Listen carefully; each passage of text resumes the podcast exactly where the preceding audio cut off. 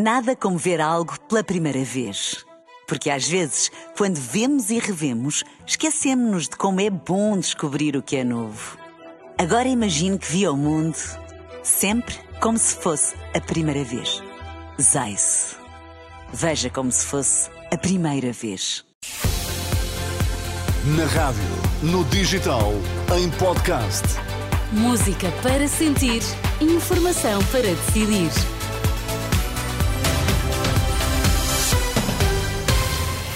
Notícias na Renascença. Para já, Miguel, os títulos em destaque.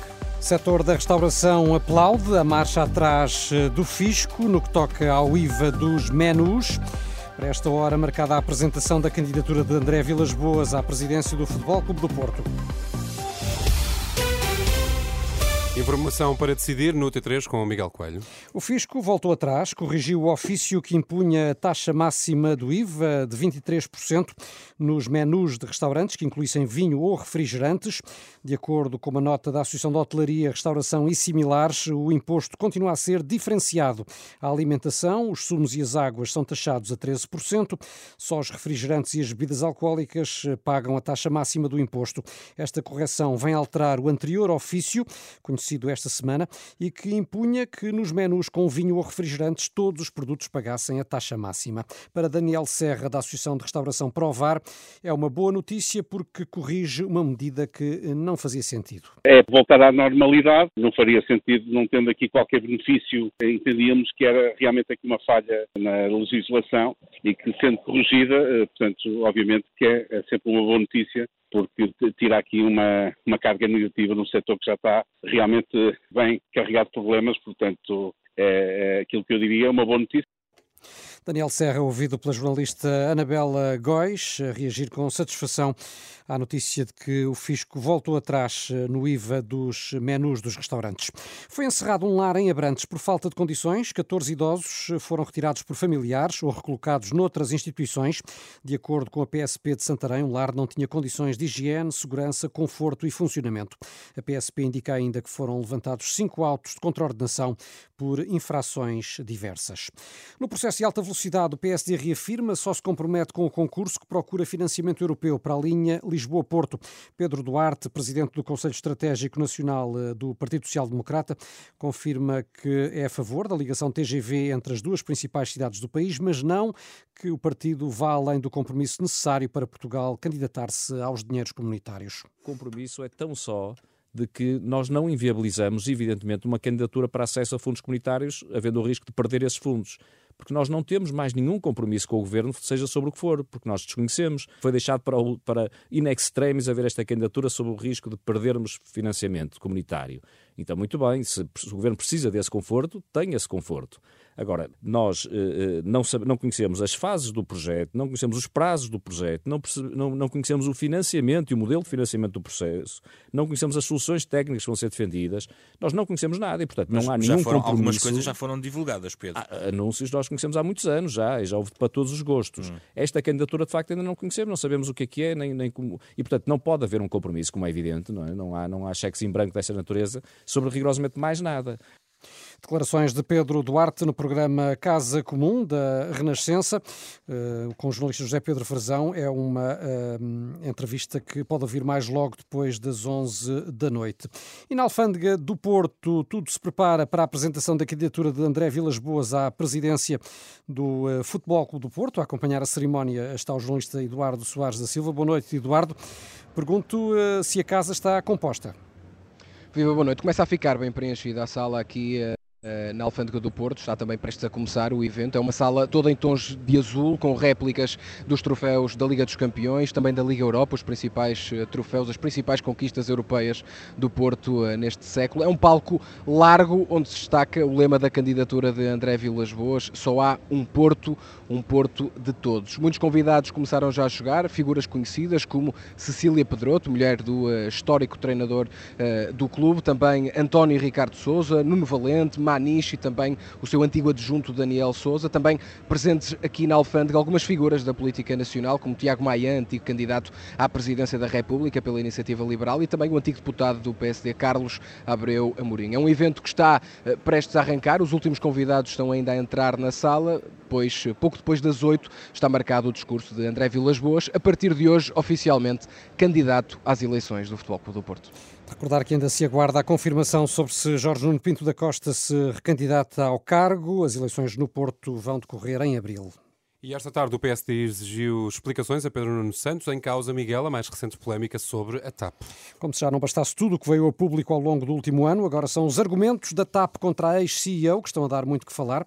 A companhia aérea contesta a indemnização pedida por Christine Weidner, dizendo, por exemplo, que ela nunca foi de facto funcionária da empresa para além eh, de eh, levantar suspeitas de crimes económicos e de colocar em causa a competência da gestora, contratada na altura em que Pedro Nuno Santos tutelava a empresa. Já esta tarde, em conferência de imprensa, o vice-presidente do PSD, Miguel Pinteluz, disse que este caso é mais uma prova da ligeireza com que o atual secretário-geral socialista tratou este processo.